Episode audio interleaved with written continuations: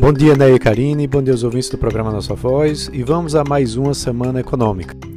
A semana vai ter indicadores importantes, bem como resultados de mais de 90 empresas.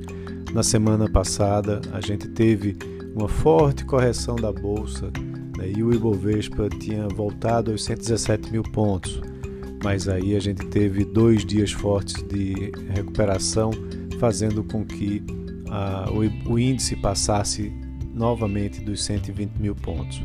O calendário corporativo nos próximos dias vai ser bem importante né, para a manutenção desse bom momento no mercado brasileiro.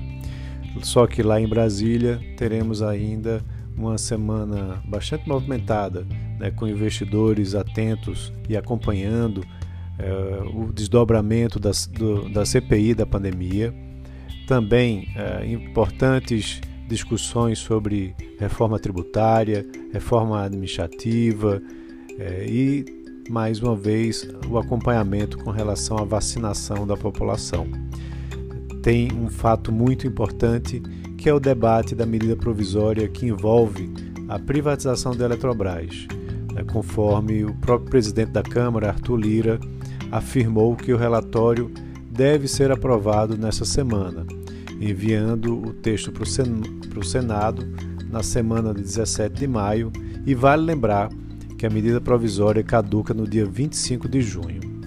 É, para poder diminuir essa resistência à privatização da Eletrobras, o Executivo fez algumas concessões financeiras às regiões, às regiões Norte e Nordeste, criando fundos para destinar recursos a essas regiões bem como criou uma Golden Share, né, que é o tipo de ação é, que confere ao governo federal poder de veto para certas decisões da empresa.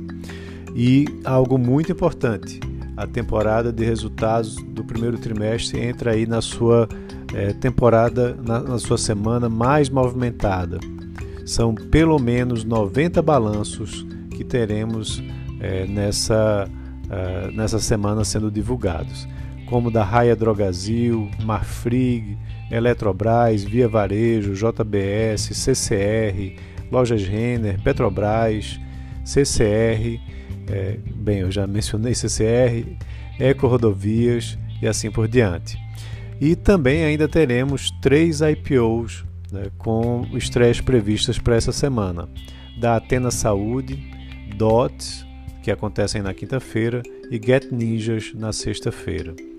É, teremos a divulgação do IPCA, que mede a inflação oficial do país na terça-feira. E mais importante ainda, é, teremos também a divulgação da ata da última reunião do Comitê de Política Monetária.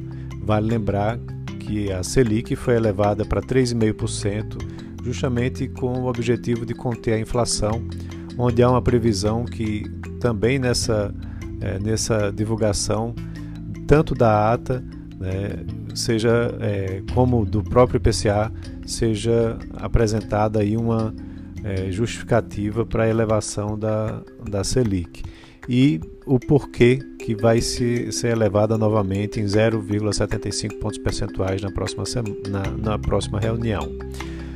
Também teremos a divulgação da pesquisa de serviços, né, é, isso vai ser divulgado na quarta-feira, mostrando justamente o dado mais importante do setor mais importante da economia brasileira, que é o setor de serviços, é, e que representa mais de 70% do PIB.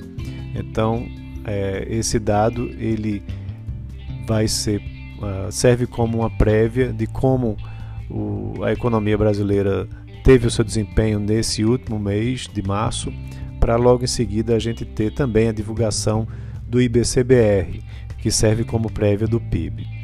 É, e também teremos ah, lá nos Estados Unidos mais divulgação de dados sobre a inflação oficial, né, que há expectativa de uma desaceleração, ah, apesar de que nos últimos meses tem tido uma pressão sobre os preços, e também mais dados de emprego né, que são divulgados por lá.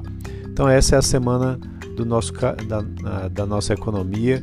Vamos aguardar os resultados. Um abraço a todos e um bom início de semana.